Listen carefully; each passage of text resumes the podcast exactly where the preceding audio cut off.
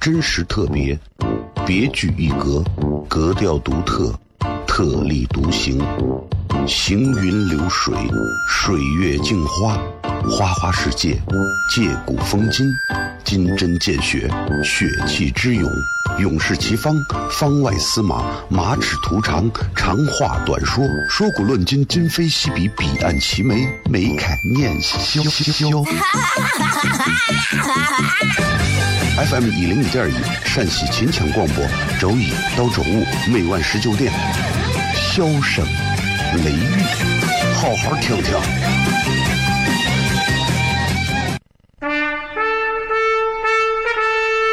我爸爸对我说：“一个成熟的人，永远都会清楚自己想要什么，可以独立思考，从不随波逐流，为了心中所爱，敢和这世界抗争。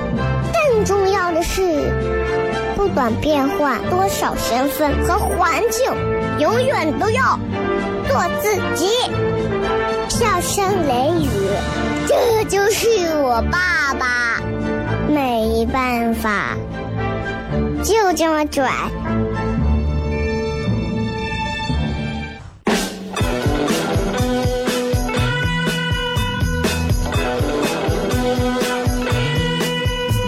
She's all you'd ever want. She's the kind I'd like to flaunt and take to dinner. But she always knows her place. She's got style, she's got grace. She's a winner. She's a lady. Whoa, whoa, whoa, she's a lady. Talking about that little lady.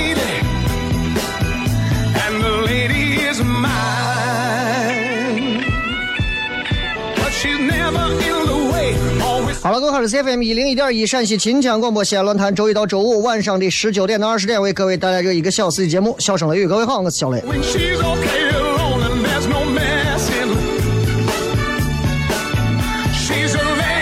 今天这个新的一周嘛，啊，跟大家继续在新的这个一个礼拜开始，呃，聊聊天儿啊。哎呀，这个天儿其实西安话就自己说出来，就这个天儿属于叫嗯沤热啊，所以这个天儿啊，就天天空调开着，其实把人吹的也很不舒服，对吧？所以到了像下午晚上七八点钟开始，能稍微凉快一点的时候啊，大家出来开车啊，在路上啊或者干啥，哎，吹会儿空调，吹会儿小风啊，或者听听节目啊，清爽清爽，我觉得挺好的。节目这个东西啊，你看现在全西安的这个电台啊，很多个啊，很多个，呃，能有将近快二十来个吧，对吧？然后晚上五点钟到六点，六点到七点，七点到八点。啊，这下班路上的这个段里头啊，能听的节目很多很多啊。因为我其实说实话，我有很长时间啊不太听了，不太听节目了。呃，因为我在路上的时间段，我就喜欢听听歌。但是我发现，就是不同的司机啊，真的开车啊，习惯是完全不同的。你看一看这个，很多我坐的什么滴滴呀、出租车呀，很多司机啊，有的上车。就是给你放啥，给你放，呃，是那种民谣啊啥，你听着，年轻人，有的上车给你放的是迷糊，啊，有的上车给你给你上来以后啊，给你放的是什么电台的，就想听人在那胡谝的，啊，把他弄得高兴的。有的人就是广播永远放新闻，就爱听个新闻，啊，还有的呢，车上广播还不如车了。啥都不放，啥都不放的上车确实很尴尬，你知道。今天咱们微博也有一个专门的互动话题啊，一句话来问问大家，你们在观察人这一方面有什么样的心得，可以来给我们说一说。就你看这个人啊，你通过观察人，你能有哪些方面的心得？你能看出这个人的什么？啊，怎么样可以看出一个人、看准一个人、看清一个人、看透一个人？好吧，新浪微博各位都可以来搜索“小雷”两个字啊，这个呃微博嘛，新浪微博还有微信公众号以及抖音都可以来搜“小雷”两个字啊。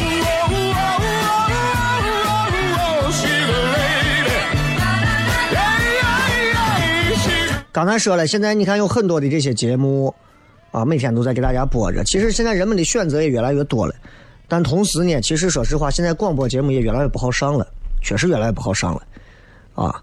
就是我一直我一直我一直是这么理解的啊，就广播这个东西啊，在我看来啊，跟电视相比啊，确实是一个比较残缺的媒体，因为你们只能听见。你不能看见，对吧？那只能听见不能看见的，那其实那就属于是比较残缺的。你不像电视，你又能看见又能听见，那只能听见。人们这个时候就会发挥他们的想象了。啊，人们就只能通过声音带来的内容，去理解这个节目到底好玩不好玩，有趣没有趣，还是有没有继续听下去的必要。所以我其实觉得啊，一档好的节目，尤其在下班路上，五点到六点，六点到七点，七点到八点这几个段一档好听的节目，它应该具备几个基本的素质是啥？首先，第一个，它一定是伴随式的，它不能让人听着听着就是，哎呀，这伴随就跟歌一样，你不要太聒噪，那就一定不能太聒噪，对吧？咱们在旁边，比如说，咱就捏个脚。旁边人家给你放一首当当当当当当当，你听着很放松，这是属于伴随式的 BGM。但是呢，他给你放一首死亡摇滚，给你这边一边推拿按摩啊，这边给你呃香雾缭绕的，然后这边哇哇哇哇。怕是要出事儿，是吧？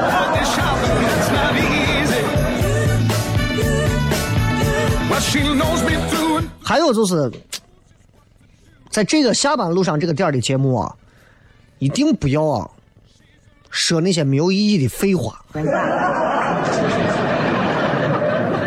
深夜段里头可以，为啥深夜段人困困的就要听你在那给你颠来倒去？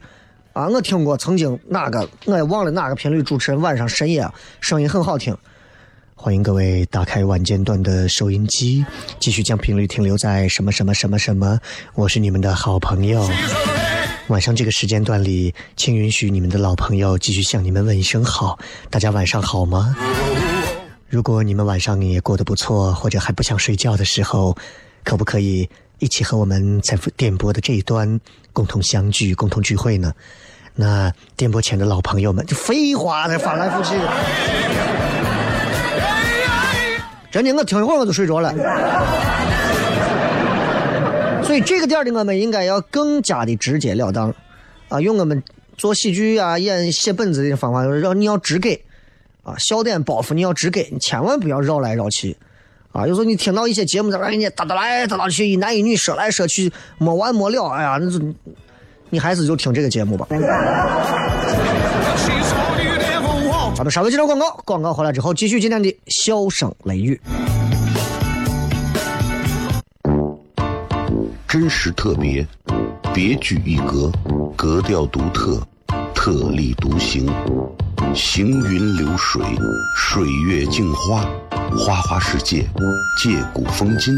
金针见血，血气之勇，勇士齐方，方外司马，马齿图长，长话短说，说古论今，今非昔比，彼岸齐眉，眉开眼笑。FM 一零一点一，陕西秦腔广播，周一到周五每晚十九点，笑声雷雨，好好听听。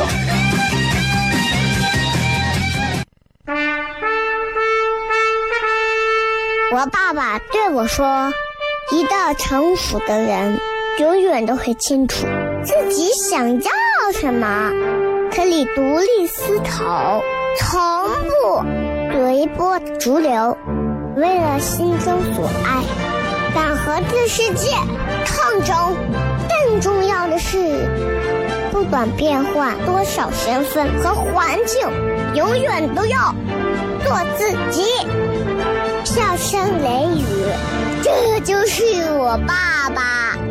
没办法，就这么拽。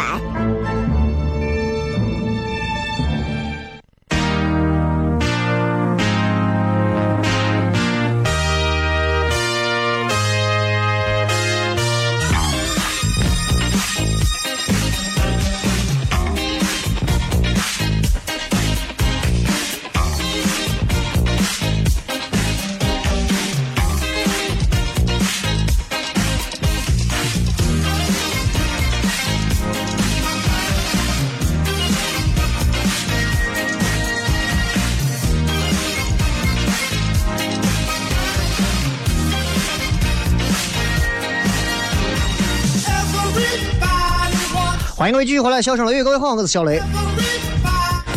这个天儿啊，大家中午该睡要睡会儿觉呢啊，一定要睡会儿觉呢。就是你知道，我们做做领导的，人家有专门的午休的名言。中午睡觉的，一般都是闲的没事干的，你知道，一定要明白。中午不睡觉的，都是上午工作不认真的。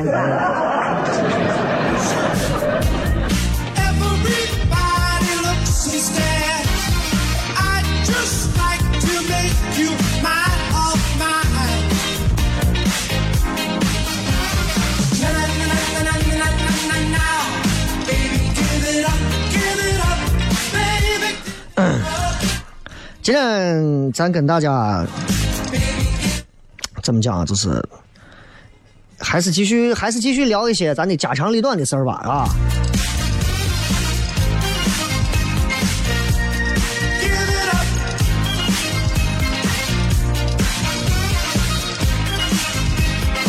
呃，我之前一直在节目当中去讲关于说，我说现在大家一定要学会去所谓的什么深度思考啊，一定要没事要多想，一定要多琢磨，多考虑问题，多思考这些东西。其实我这段时间认识了几个朋友，然后他们给我带来的一些震动还是很大的。为啥这么讲呢？就是他们会真正的去思考一些东西，他们真的会去想，我未来到底应该在一个什么样的环境下，在一个什么样的一片土壤里。更好的去做我自己。我想很多人不太会想这个东西，但是也有一些人已经开始去琢磨这些东西了。有的人会认为说，嗯，我未来一定要在机关单位啊从政啊，一定要走下去，走仕途。有的人都觉得我要在商海当中跌宕起伏，我就喜欢那种刺激的感觉。有的人觉得说我要啊拿个签证弄个移民，我到欧美、日韩啊，我要出去。为啥？我觉得外头的氛围我喜欢。啊，有的人觉得呢，说我就到山里头盖个房啊，盖个啥，像一个闲云野鹤的隐士一样。我觉得不管怎么讲，这都是通过一个人的思考，才有了这么多的未来的一些决定，很重要啊。我之前看他们一个人物专访当中说了一句话，因为我不太爱看人物专访，但是他那个人物专访的那个杂志标题上写的是美团的那个创始人。啊，美团的创始人姓王，叫个王啥我忘了。他就说，他说多数人为了逃避真正的思考，愿意做任何事情。我突然觉得这句话说的真的有一种醍醐灌顶的感觉。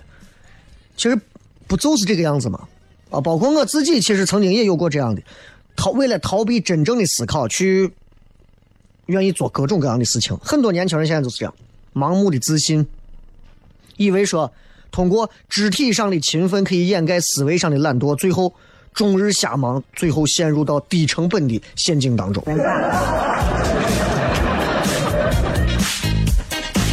所以他们就说，其实人这一辈子最大的一种悲哀啊，其实人这一辈子有很多种悲哀啊。有一种悲哀就是把一辈子的聪明都耗费在肢体的勤奋上，想想真的挺悲哀的。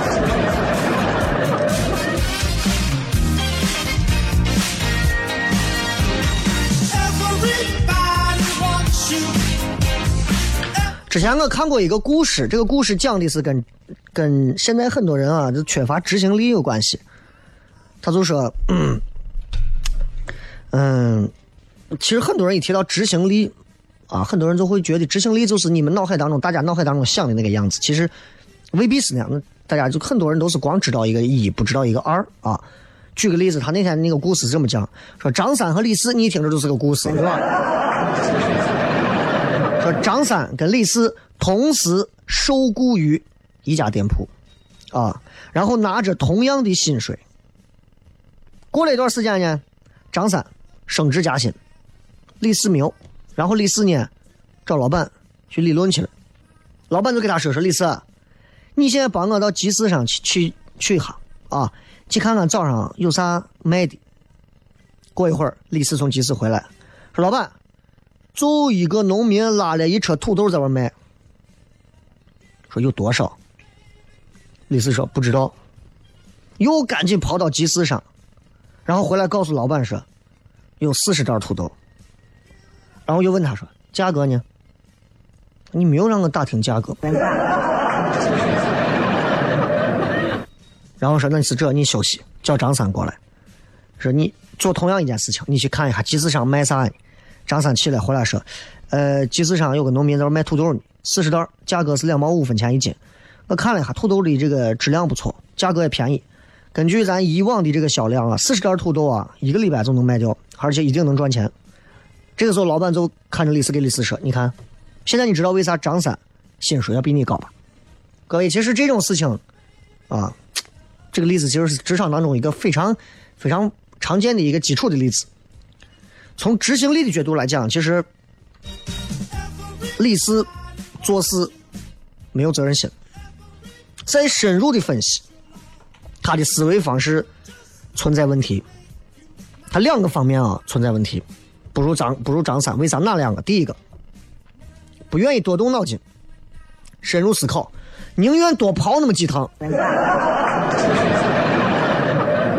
第二个，用那种低级思考的方式，很多方面都想不到。他根本想不到，这这这个真的太可怕了。所以为啥会有一句话讲说，很多人宁愿死也不愿意思考？事实上，他们也确实到死都没有在思考。你观察咱身边很多人，啊，我也见识了很多，包括很多年轻娃们，看上去啊，每天啊说自己很勤奋。呀，每天准备东西准备了很长时间，啊，想一个段子写了很久，写一个本子写了很久，啊，写一个表格写了很久，看上去很勤奋，混的也不行，为啥？低效勤奋者。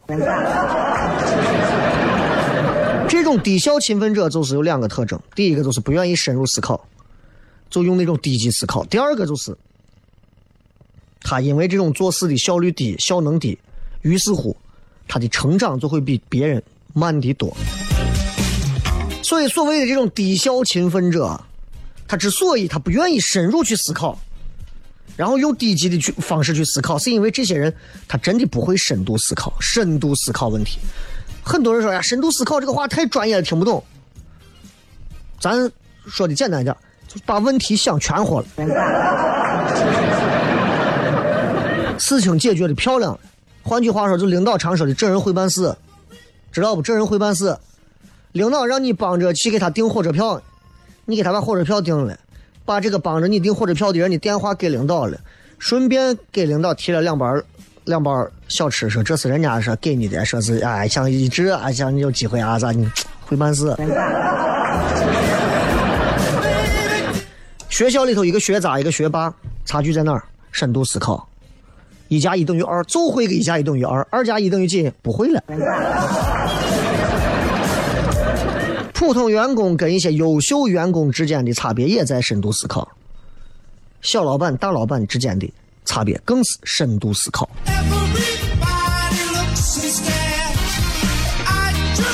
今天我们讲到这个东西，其实所谓的深度思考，其实要在真正的办一件事儿上、处理一件事儿上，才能真正的体现出来啊，体现出来。比方，你看我这儿，我经常有时候也会给他们说说，你们去。你们今天把你们的很多内容调整调整，改一改，写一写，下次演出的时候可以有新的东西。第二回演还是老样子，然后告诉你，我每天花了很多的时间在在段子上，在什么上，在这个上，在那个上。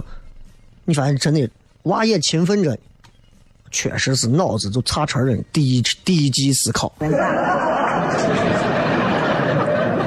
啊，唐酸有个女娃，最近一直在演出，你们很多人应该都见了，长得也很漂亮一个女娃。女娃这个女娃就很聪明，我给她在讲到很多的一些内容的时候，我给她讲，我说你这个段子不要这么说，应该怎么怎么说。她马上举一反三，哦，原来啊，那那是不是还可以这样说？然后还可以这样说，那我是不是还可以联系之前那样说？那如果这样的话，那得是那咱这样的前后还可以怎么怎么衔接？哇你跟这样的娃说话，真的一点劲儿都不费。我出来跟我出来做了几年糖蒜之后，我就回来，我就发现我一点儿都不愿意花时间和精力跟一个蠢人说话，一点都不愿意花那种时间。原因是，他真的是浪费你的时间，图财害命。当然，在很多人的眼里，我们也是蠢人，但是我们不断的要跳出自己的圈子，不停的往上走，这才是一个人能够有上进积极的一个表现嘛，对吧？所以我们常说深度思考这个东西，它其实是要让你从一种被动变成一种主动，从一种被动的学习变成一种主动的学习状态，一步一步的去升级。啊，很多人你看在学校里头的时候啥样子，习惯了。学校里头老师，老师人家都有专门的教材、教学计划，就跟着本子走。到工作单位，上级有啥指令、有啥监督的，该怎么做怎么做，这就是所谓的被动学习、被动思考。这也就是刚才开头的，历史就是干我事情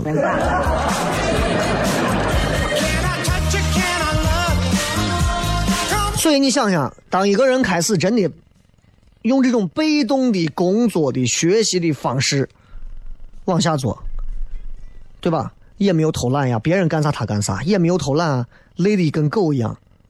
但是做啥又做不好，做啥又做不到位，你这崩溃不崩溃？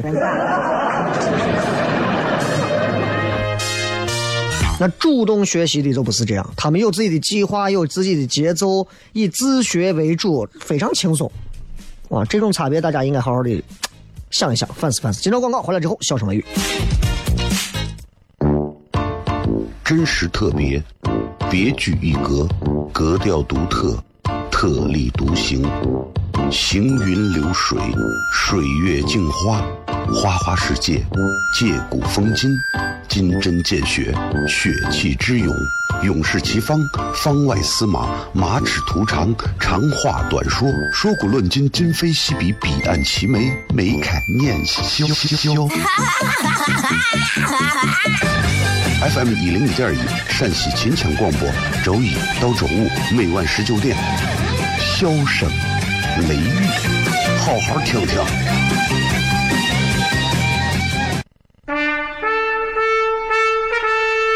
我爸爸对我说：“一个成熟的人，永远都会清楚自己想要什么，可以独立思考，从不随波逐流，为了心中所爱，敢和这世界抗争。更重要的是，不管变换多少身份和环境，永远都要做自己。”笑声雷雨，这就是我爸爸，没办法，就这么拽。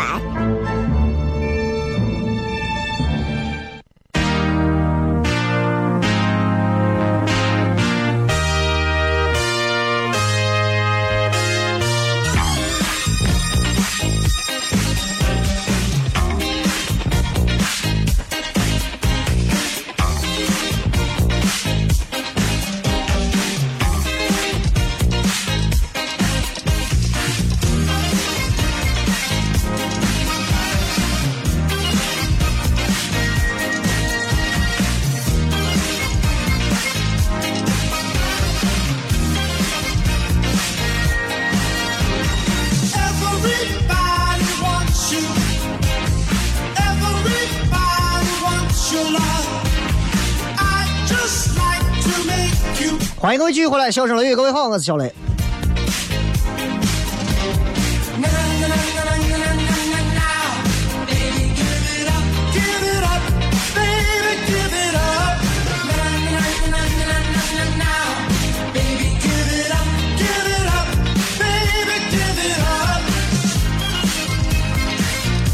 今天跟大家讲了讲关于这个一个人啊应不应该稍微的去在动脑子方面多动一些，深入的动一些，不要那么被动的去想问题，而是要去主动的去想问题。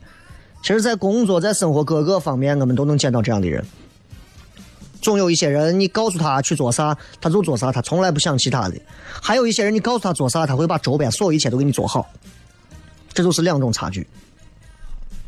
我以前也是，刚工作那会儿也是，领导啊啊，领导那会儿也也也也接触的不多嘛。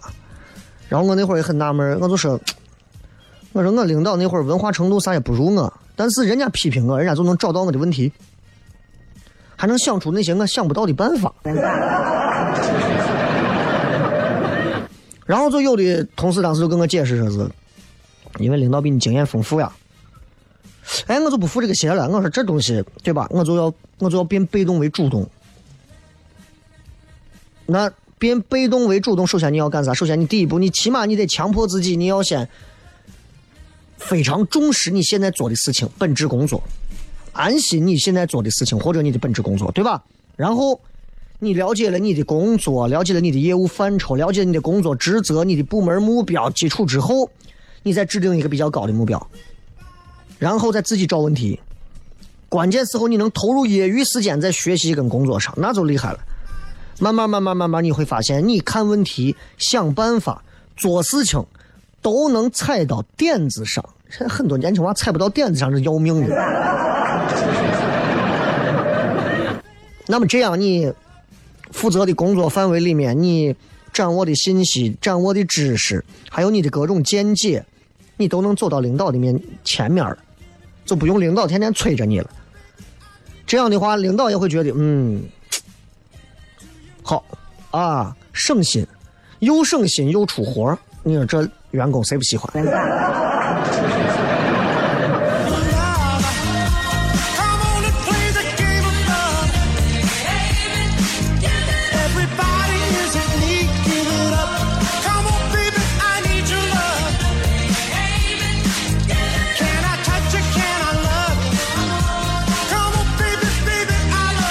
我之前在。呃飞机上有一个杂志，那个杂志上有一篇文章，我印象挺深的。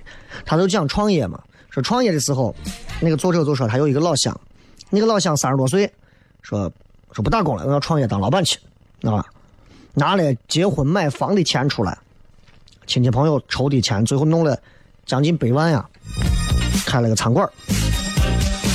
然后呢，这个作者就去吃饭，有一天就就刚好偶然碰见去吃饭，他就问说餐馆办的咋样？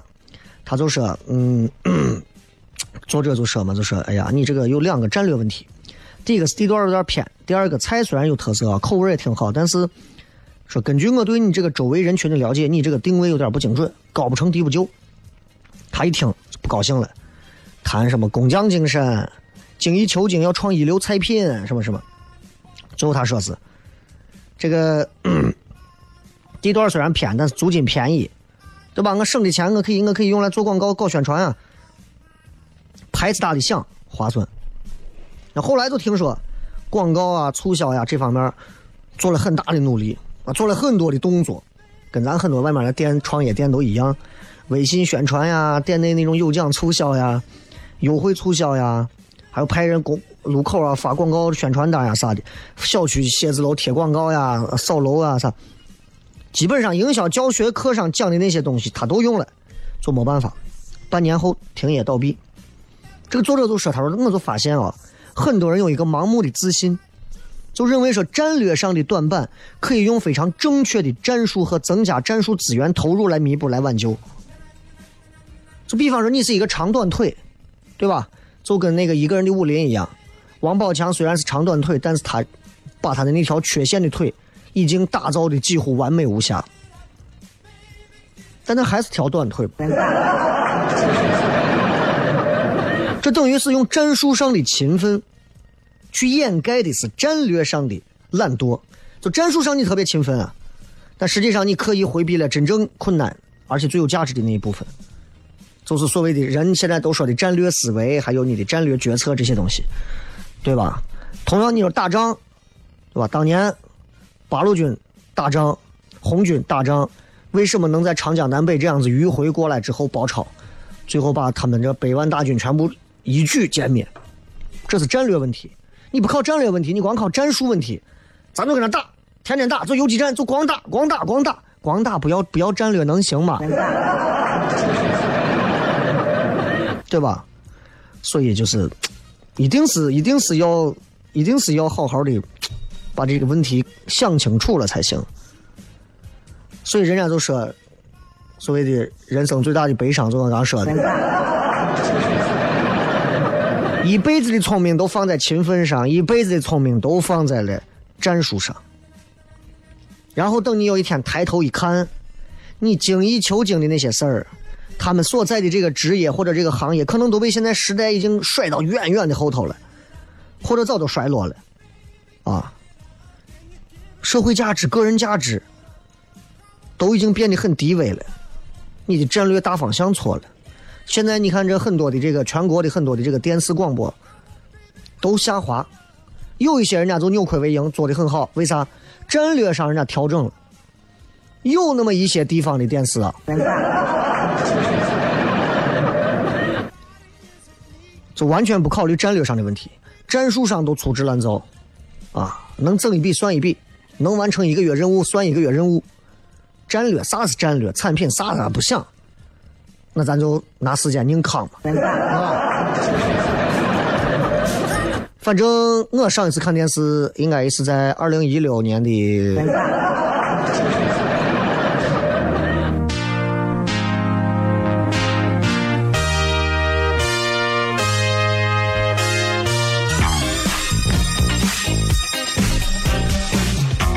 好吧，今天这会儿就跟大家先聊这么多吧，因为其实这个话题，我觉得其实很，其实挺有用的，而且其实很多人其实应该会很受用啊，因为大家可能找不到自己问题，总觉得我每天这么忙，我为啥还不如他？我每天这么忙，为啥别人还要整天说这说？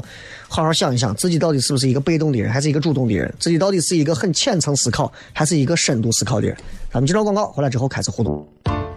真实特别，别具一格，格调独特，特立独行，行云流水，水月镜花，花花世界，借古风今，金针见血，血气之勇，勇士齐方，方外司马，马齿徒长，长话短说，说古论今，今非昔比，彼岸齐眉，眉开眼笑。FM 一零一点一，陕西秦腔广播，周一到周五每晚十九点，萧声雷雨，好好听听。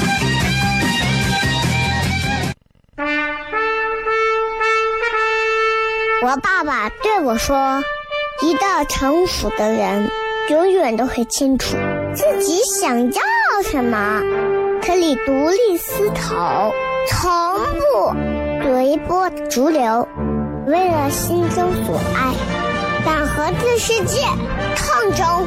更重要的是，不管变换多少身份和环境，永远都要做自己。”笑声雷雨，这就是我爸爸，没办法，就这么拽。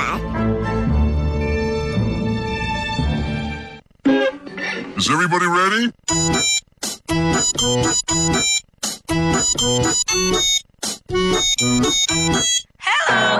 Honey, you look so sunny.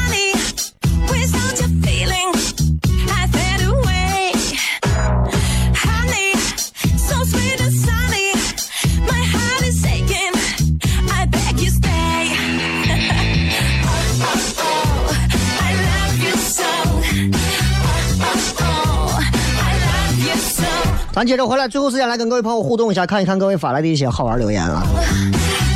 今天我们讲的是一句话说一说你在观察人方面有什么心得。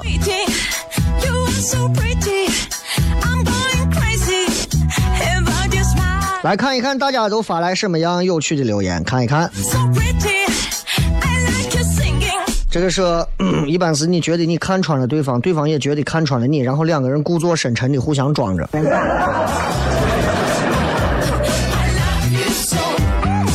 其实能互相说是看穿对方的，故意表演出看穿对方的，应该都是啥都看不懂的。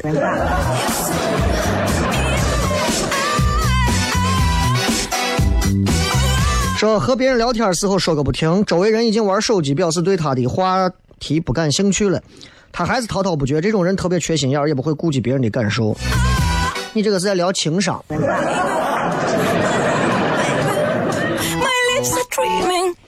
About your kiss. Mm. Baby, 这个说深度思考，刚说的那个美女喜欢和这样的人说话，主要因为是美女。我喜欢你的坦诚和无耻啊！面霸说看眼神儿吧，眼神儿，我说实话，眼神儿怎么能看得出来呢？你只能在某一些节点当中，你观察眼神，你可能能看出来一点这个人的眼神，比如说飘忽啊，比如你看贼娃子的眼神啊，对吧？以前演过一个西安的一个抓抓小偷的，叫个啥？我男的叫啥？叫于富贵儿。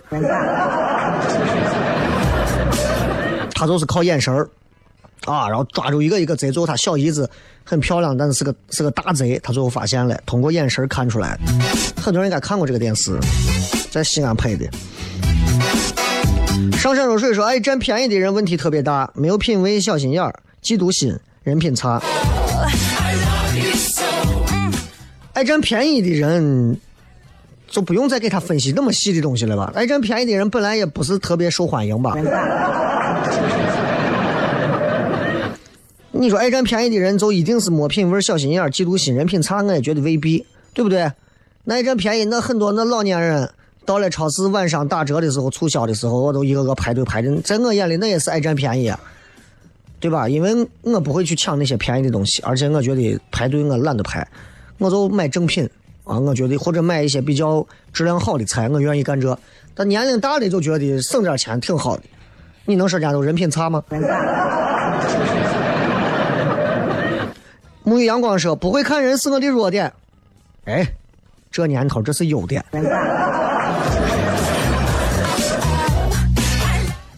还有说这个香凝公主说看表情，你我告诉你，你碰到一个高手，面无表情跟你聊天。小风速来说，我是先看他的动作和行为，然后看说话方式，基本上对这个人有个大概的判断了。就你还是有一个这个自己的一个这个观察的一个顺序的啊，先看动作行为，然后看说话方式啊，挺好。但是就是这个这在有些高手眼里来看，这些东西人家不太会让你随便那么轻易能看出来，而且看动作看行为，你就拿我来讲，你看我看动作看行为，这算是个多动症嘛？再看说话方式，哎，这算碎嘴子加多动症。最后基本判断神经病嘛，这人是。二十二说观察一个人身边的朋友，得出相对客观的评价。观察一个人身边的朋友，可以得出相对客观的评价，有一些道理啊，有一些道理啊，就是啥人跟啥人嘛，对吧？你都知道啊。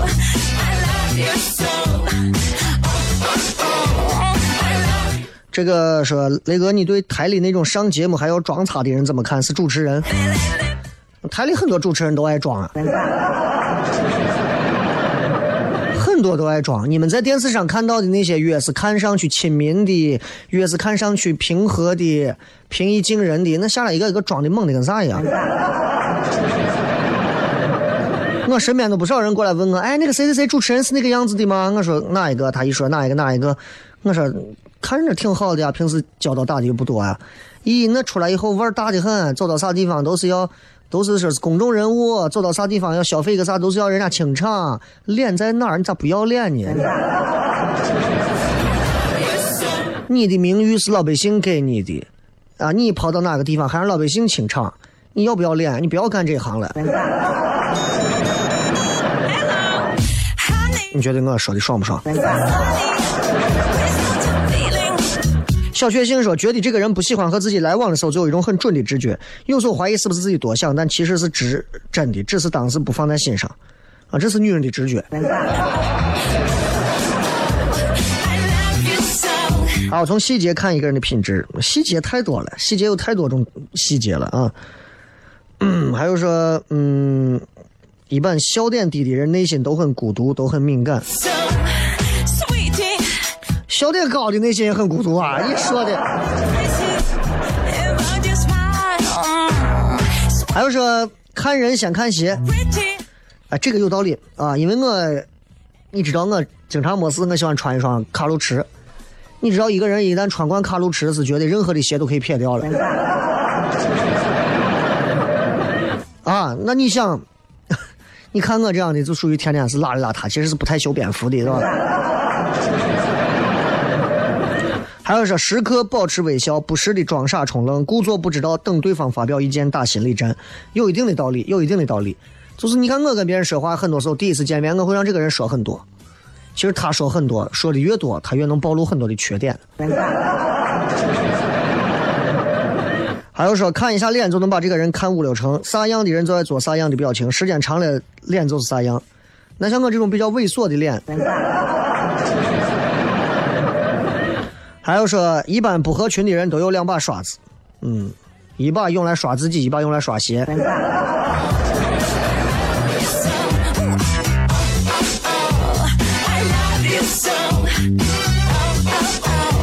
观察人其实真的挺多那啥的，挺多那啥的啊。一般你像喜欢欺负上头的人，都一定是会瞒下头的人。你知道欺上瞒下，这是一定联动的。包括你像很多人动不动就说，哎，这个我知道，这个我知道，这个我知道，这个我懂，啥都懂一点的。我告诉你，各方面都是半桶水，知道不？啊，还有你有些女娃，对吧？女娃可能三十了，动不动还见哪个小鲜肉认个弟弟，叫个弟弟、干弟弟，你要小心，很有可能你头上都绿了。还有那种朋友啊，就是天天给你呀各种好话给你说完，但是不对你做任何事情的朋友，一定记住，一定是远离。感谢各位收听《笑声雷雨》，咱今儿就骗到这儿，明天同一时间不见不散，拜拜。